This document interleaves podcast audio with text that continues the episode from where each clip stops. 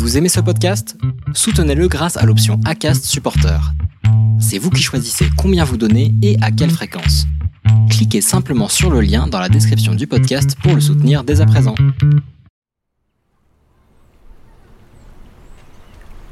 J'ai déjà fait le point sur mon QI.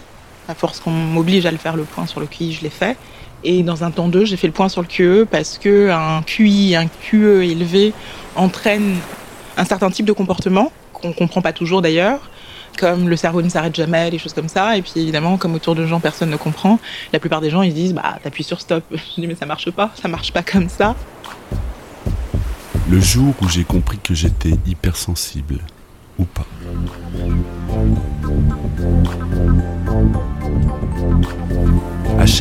C'est une série d'entretiens avec des gens comme vous et moi, qui un jour ont pointé du doigt certaines caractéristiques de la douance en eux.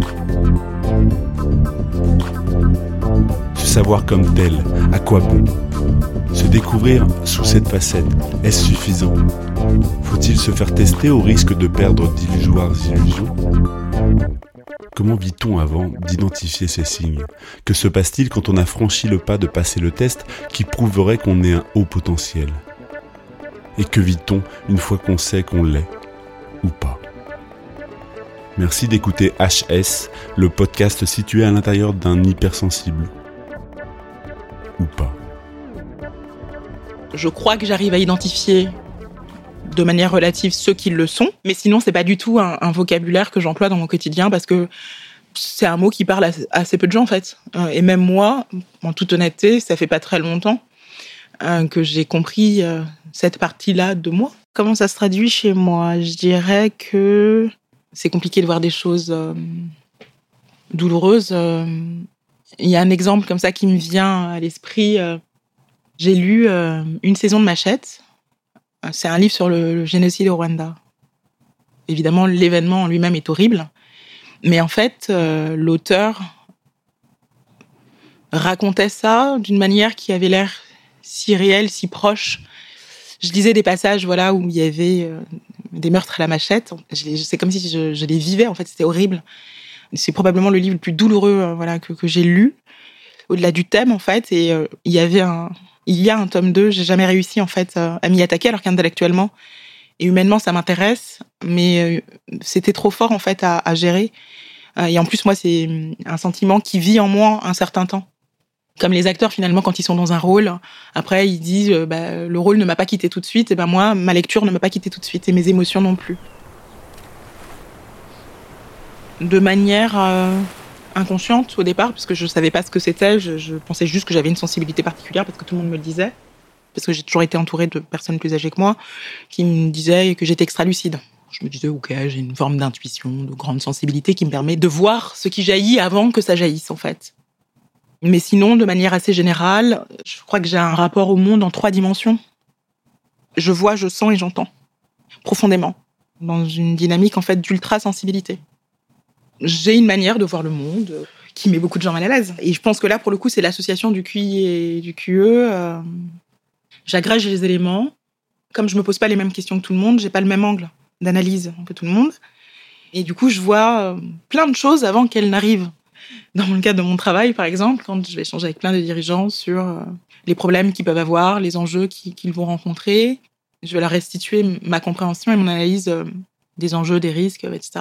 Évidemment, les dirigeants, ils ont tendance à minimiser. Et euh, moi, je ne crois pas que j'exagère. En tout cas, c'est une combinaison qui est assez déstabilisante de ce qu'on me dit, puisque je suis très optimiste. Donc, je ne dis jamais qu'il n'y a pas de solution. Mais en revanche, j'aime faire face au réel. J'aime même pas du tout, en fait, le faux semblant, le non-courage, etc. C'est vraiment des valeurs comportementales qui m'agacent. Le manque d'honnêteté intellectuelle, je supporte pas, etc. Donc, je suis euh, plutôt rigoriste, on va dire, avec le réel je dis les choses, mais en plus, je dis ce qui va arriver, à mon sens, probablement. Il y a des gens qui me disent, mais vous êtes dans l'exagération. Je dis non, c'est ce qui va vous arriver. C'est évident parce que ceci, parce que ceci et parce que cela.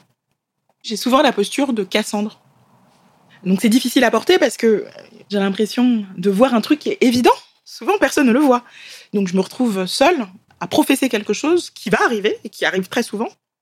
Mais comme ça n'est pas arrivé, les gens préfèrent se dire que ça ne va pas arriver. Et quand ça arrive, il y a ceux qui vont dire ah bah elle nous avait prévenu.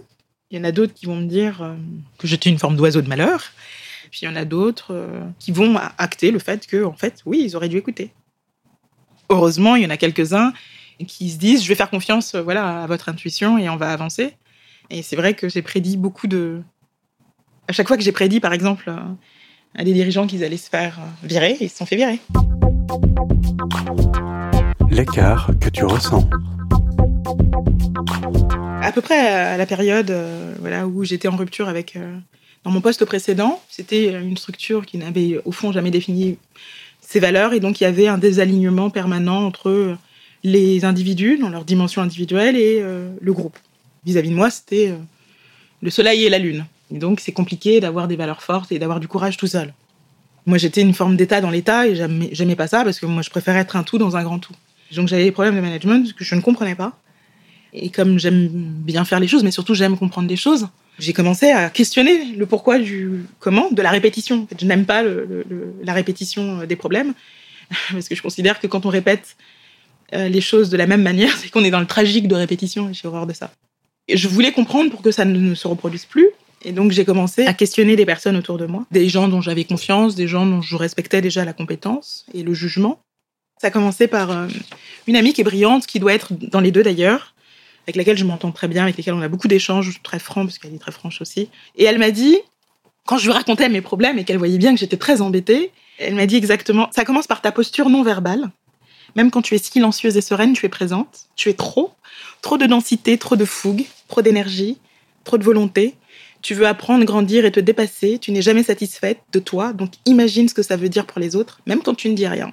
Tu es exigeante et sévère, tu comprends vite les choses, tu as des facilités, peu de choses t'effraient, tu es hors norme, tu corresponds à moins de 10% de la société, tu es brillante et le fait de ne pas l'accepter crée des tensions car il y a un décalage entre ton appréhension de la difficulté versus les autres. Les autres ont le sentiment de ne pas être à la hauteur, mais tu es sensible, humaine, pas dans le rapport de force, et tu as le sens des autres, ce qui te rend sympathique et pas tyrannique.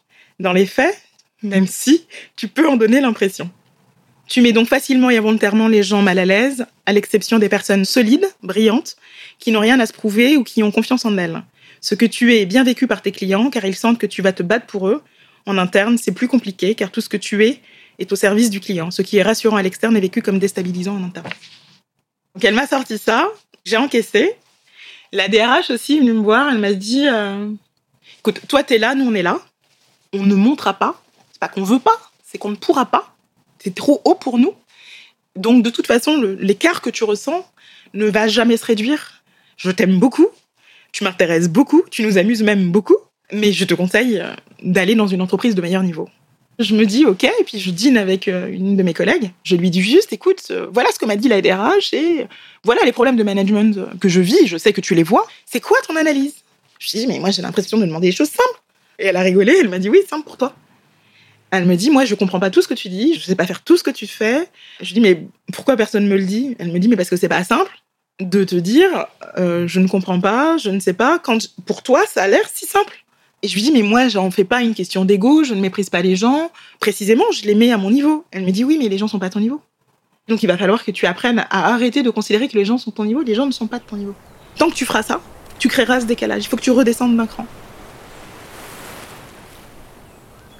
Un jour, euh, je, je me dis, je vais faire un test de QI pour voir, mais j'avais peur. Comme bêtement, la société nous laisse entendre que les gens doués sont forcément des scientifiques. Je me suis dit, comme je suis nulle euh, en maths, j'aurai des très mauvais résultats. Et en gros, le test va me dire que je suis très très bête. Donc je l'ai fait vraiment en mode, je veux voir et en même temps, je veux pas vraiment savoir. Et donc je le fais, euh, je me débrouille assez bien. Euh, je, je saute certains exercices parce que en fait, j'avais pas mes lunettes, mais ça va très vite. J'arrivais pas à me concentrer. Et quand je termine, je regarde je vois, je suis à un peu plus de 140. Donc je me dis, bah, ça correspond à quoi? Et donc je vois 2% euh, de la société. Bon. Donc là, je me dis, j'ai pas forcément besoin d'aller voir un médecin. J'agrège tout ce qu'on m'a dit. Je me dis, ok. Je, raconte à une copine, j'ai fait un test de QI. Je lui dis, oh, je suis à 140, même si j'ai pas. Euh, voilà, il y a des exercices que j'ai sautés. Et elle me dit, c'est tout? Je pensais que tu serais plus. Bah, je lui dis, bah, moi déjà, ça me suffit en fait. Et il faut déjà le gérer en fait. Donc j'ai jamais voulu en faire un euh, de manière plus sérieuse en tout cas parce que je me suis dit que euh, euh, voilà si on me dit que c'est plus, je fais quoi après de ce résultat?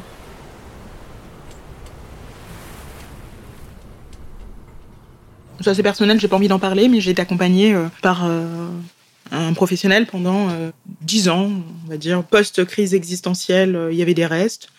J'aime que les choses soient... J'aime l'harmonie, en fait. Et donc, à un moment de ma vie, j'ai une amie qui m'a dit, tu devrais aller voir quelqu'un. Je voulais pas, puis elle m'a fait la tête. Et c'était une amie que j'aimais bien.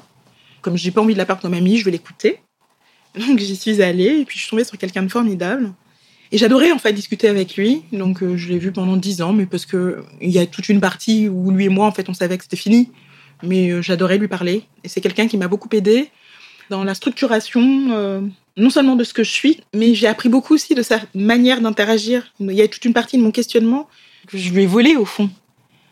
Je trouve que tout le monde devrait le faire au moins une fois dans sa vie parce que échanger avec quelqu'un qui ne sera jamais en conflit d'intérêt avec vous, dont le métier c'est d'écouter et pas de juger et de questionner euh, de manière euh, pertinente, euh, ouverte et encore une fois sans jugement, c'est formidable en fait. Ne me demandez pas de redescendre. Ce que ça m'a apporté, c'est que ça m'a permis de comprendre ce que je ne comprenais pas. D'une certaine manière, ça m'a soulagé même si ça crée une forme d'intranquillité, puisque je suis en vigilance permanente en fait d'être comprise. Avant 2015, en fait, je mesure même pas à quel point j'échangeais, mais en fait, j'étais toute seule. Aujourd'hui, je fais en sorte de ne plus être seule dans l'échange. Je fais vraiment très attention, même si euh, ce que certaines personnes ont du mal à comprendre, c'est qu'il y a un niveau en dessous duquel, en fait, on ne peut pas descendre.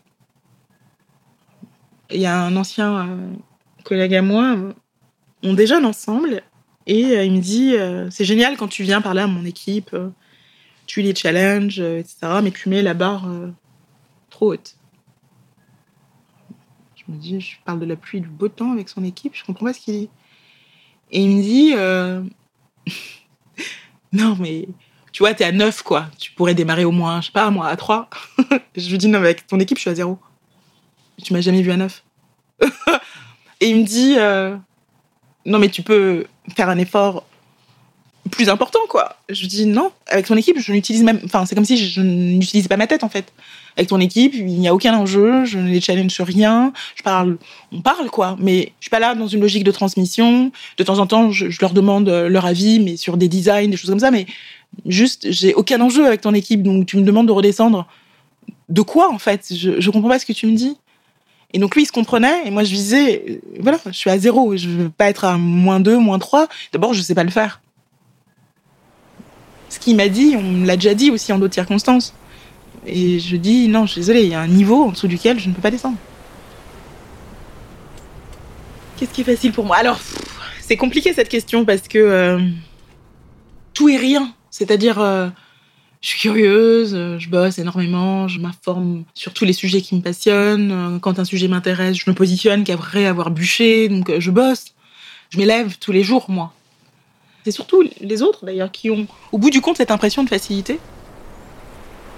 Je peux faire comprendre de tous. Je crois que c'est la chose la plus difficile pour moi au quotidien, et c'est même une frustration, parce que souvent je me dis, mais si les gens étaient dans ma tête, et qu'ils voyaient ce que je vois, ils comprendraient ce que je dis. Voilà. Et il se mettra en action rapidement.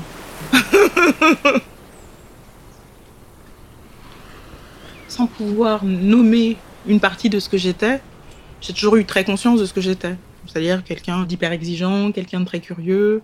Moi, j'aime les grandes aventures, j'aime d'une certaine manière les sensations fortes, j'aime les grandes histoires. Donc, je me suis toujours insérée dans ça. Et en plus, je suis une femme et je suis noire. Donc, j'ai toujours eu besoin de travailler plus que les autres. Parce que je, je, savais que ça faisait partie du deal. Ce que j'ai trouvé cocasse euh, quand j'étais salariée, c'est que assez rapidement, cette règle du jeu s'est retournée contre le système dans le sens où euh, il me disait non mais en fait euh, tu vas trop loin, tu nous mets trop de pression de par ton exigence. J'avais envie de dire non mais les gars, c'est votre faute. Si vous m'évaluez comme tout le monde, on n'en serait pas là. Mais comme je dois, moi, quand je fais quelque chose d'exceptionnel, vous allez me dire que c'est normal. Ne me, demandez pas maintenant de redescendre, parce que si je redescends, vous allez me dire que mon normal est médiocre. Donc c'était assez marrant en fait la tension que ça provoquait euh, chez eux. Réveiller le génie humain. Je suis issue d'un milieu euh, modeste, euh, avec euh, des parents qui ont immigré, en fait, pour donner une chance à leurs enfants. Et donc, de mon côté, en tous les cas, une conscience du sacrifice, ne serait-ce que familial, hein, qui a été fait. Ils se sont coupés de leurs parents, de leurs frères et sœurs, etc., pour essayer de nous donner une meilleure vie. Je suis pas quelqu'un d'ingrat, et donc je me disais que ne serait-ce que pour ça, on se devait de réussir à l'école. la chance que j'avais, que j'ai toujours d'ailleurs, c'est que j'adore apprendre. Donc c'était pas douloureux. Ça faisait juste partie euh, du deal. Donc euh, une famille plutôt éduquée. On avait euh, des débats. il y avait beaucoup de livres. Il y avait des débats politiques. J'adore la politique. on m'a toujours dit que j'étais brillante, mais je me disais que les gens étaient sympas. Je sais pas si c'est le fait que je sois une fille ou je sais pas, mais voilà. Donc je savais que j'avais des capacités. On m'a toujours dit à l'école, fille brillante, et ça. Je me disais, c'est les profs, ils sont gentils parce que je suis consciencieuse, disciplinée, que je pose plein de questions et que j'aime apprendre. Mais je m'étais pas dit, enfin, dans mon environnement euh, familial, c'était pas des sujets voilà qu'on abordait. Donc je me suis pas dit euh, je suis peut-être plus intelligente que la moyenne des gens quoi. J'ai toujours perçu que j'avais un raisonnement qui était différent des gens, que je ne portais pas attention aux mêmes choses qu'aux gens, que euh, je m'imposais des choses qui étaient pas courantes. S'il y a bien un truc dont j'ai eu conscience toute ma vie, c'est que j'étais un peu dingue. On m'a souvent dit non mais t'es un peu bizarre, t'es un peu dingue t'es un peu folle, t'es un peu barré. Je l'assume très bien, je le sais, je me dis, ok, j'ai un côté un peu doudingue, on va dire. je dis souvent en rigolant, ma mère se demande comment elle a pu engendrer cet enfant. Elle ne sait pas. Je suis une équation inconnue pour les parents. Je suis euh, Nicole Degbeau, j'ai 44 ans et je crois que ce qui me définit le mieux, c'est que je suis une rêveuse et une bâtisseuse. Voilà. J'aime penser, j'aime faire après. Je suis pas dans le fantasme en fait. J'ai besoin que les choses se concrétisent pour pouvoir euh, acter le progrès. En 2016, j'ai créé euh, ma boîte le 1er avril. Et euh, mon métier, c'est vraiment accompagner les transformations pour relier l'économie à l'humain. Et en gros, mon ambition, c'est de transformer le travail, mais pas avec du yoga ou du baby-foot, quoi. C'est vraiment. j'ai cette utopie réaliste que on peut faire quelque chose de mieux. L'objectif, c'est de réinventer des modèles de croissance réveiller euh, le génie humain pour euh, libérer le génie du travail. C'est ce qui m'habite au quotidien. Je sais que c'est pas appréhendable facilement pour plein de gens. Il y a des dirigeants qui trouvent que ce que je fais, c'est tant. Il y en a d'autres. Je pense qu'ils font mine de comprendre sans comprendre. Et puis il y en a d'autres euh, qui sont complètement insensibles à ça. Donc, j'avance. c'est drôle parce que ça a commencé euh, précisément quand j'ai voulu traiter vraiment le sujet du génie. C'est-à-dire, euh, si jamais je devais euh, nommer des personnes, et puis ça finit par 40 personnes, qui j'aurais envie de nommer comme potentiellement génie ou génial Parce que je me suis dit, comme je ne cherche pas des gens qui ont scientifiquement du génie, bah, ça peut être des gens qu'on trouve juste génial, mais qui ont une forme de génie. C'est devenu une série génie ou génial. Et donc, j'ai commencé avec Abraham Lincoln, que je trouve c'est un pur génie politique. Euh, ensuite, euh, Michelle Obama. Et en fait, c'est assez drôle parce que les gens aimaient bien, mais ils n'osaient pas euh, se positionner ouvertement sur Instagram. Je me disais, mais c'est hyper ludique, les gens vont. Ils m'écrivaient en privé. Et j'ai un client, par exemple, qui n'arrêtait pas de m'écrire et qui ne se positionnait évidemment pas sur Instagram, qui me disait, j'adore, j'adore ce génie-là, etc. Et puis, j'en ai fait 40. Et puis, quand j'ai terminé, il me dit, c'est quoi la suite? Ça, c'est quoi la suite? C'était une petite bluette d'été, quoi. Il m'a dit, ah bah non, c'est pas suffisant, il faut que tu continues. On en veut plus. Ah, d'accord. Et donc, j'ai commencé à lui dire, mais qui sont tes génies? Et donc, j'ai commencé à poser la question autour de moi. Et donc, moi, comme j'étais partie sur 40 génies, je me disais, mais c'est hyper facile à trouver. Et les gens, ils étaient là, ils calaient au bout de trois. J'étais là, mais euh, vous manquez d'inspiration ou c'est quoi le problème, quoi? Et j'ai des gens qui me disaient, mais moi, je serais incapable de trouver 40 personnes que je trouve géniales ben, en tout cas, moi, j'ai commencé par Abraham Lincoln, évidemment Michelle Obama, ensuite euh, Katia Bouniatichvili, que j'aime beaucoup, ensuite Eric Fréchon, Roger Federer, Misty Copeland, Tiger Woods, même si aujourd'hui c'est plus compliqué pour lui, mais voilà, Monet, Yves Saint Laurent, Ayrton Senna, euh, Cynthia Fleury, euh, Mohamed Ali, Romy Schneider. Je voulais montrer aussi que ça pouvait être des artistes comme Romy Schneider en fait. Évidemment que c'était pas un génie au sens scientifique, mais pour moi c'était un génie du jeu. J'ai mis évidemment Christine Lagarde, Toni Morrison, que j'adore absolument, Delphine Orviller, etc. Le point commun pour moi, ce sont tous des gens passionnés, tous. Ils sont tous curieux. Ils sont tous profondément libres. Ce sont des rêveurs. Ils ont de l'imagination. Ce sont des travailleurs. Ils ont un mental fort. Des gens qui, qui combinent tout ça, ils font des choses dans leur vie. Mais il y a plein de gens qui ne sont pas connus, euh, qui rassemblent ça.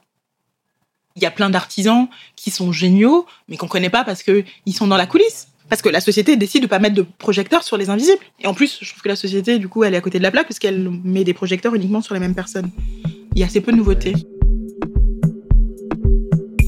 Tutoyer ma montagne. Je les ai pas connus, mais de ce que j'entends d'eux, je pense que ça vient de mes grands-parents. Je pense particulièrement à ma grand-mère maternelle. C'est les récits familiaux qu'ils faisaient ou comment ma mère décrivait sa mère. J'ai l'impression que j'ai plein de points communs avec euh, sa mère. C'est une impression que j'ai, je la connais pas. Mais je me dis si ça vient de quelque part, au regard de ce que je sais, de mon histoire personnelle, familiale, ben, je dirais que ça vient de mes grands-parents. Je pense qu'il y a une part d'inné d'acquis, mais je pense surtout que c'est une construction. Dans le sens où, euh, comme je suis quelqu'un qui n'aime pas se mentir, très tôt, je me suis demandé quelle personne je voulais être dans la vie. Très tôt, j'ai assumé le fait que j'avais envie de faire des choses dans la vie. Et donc très tôt, je me suis demandé de manière très cohérente ce qu'il fallait que je mette en place pour pouvoir tutoyer euh, ma montagne. Et donc, euh, je me mets des objectifs depuis toujours. Je crée. Je veux changer le monde.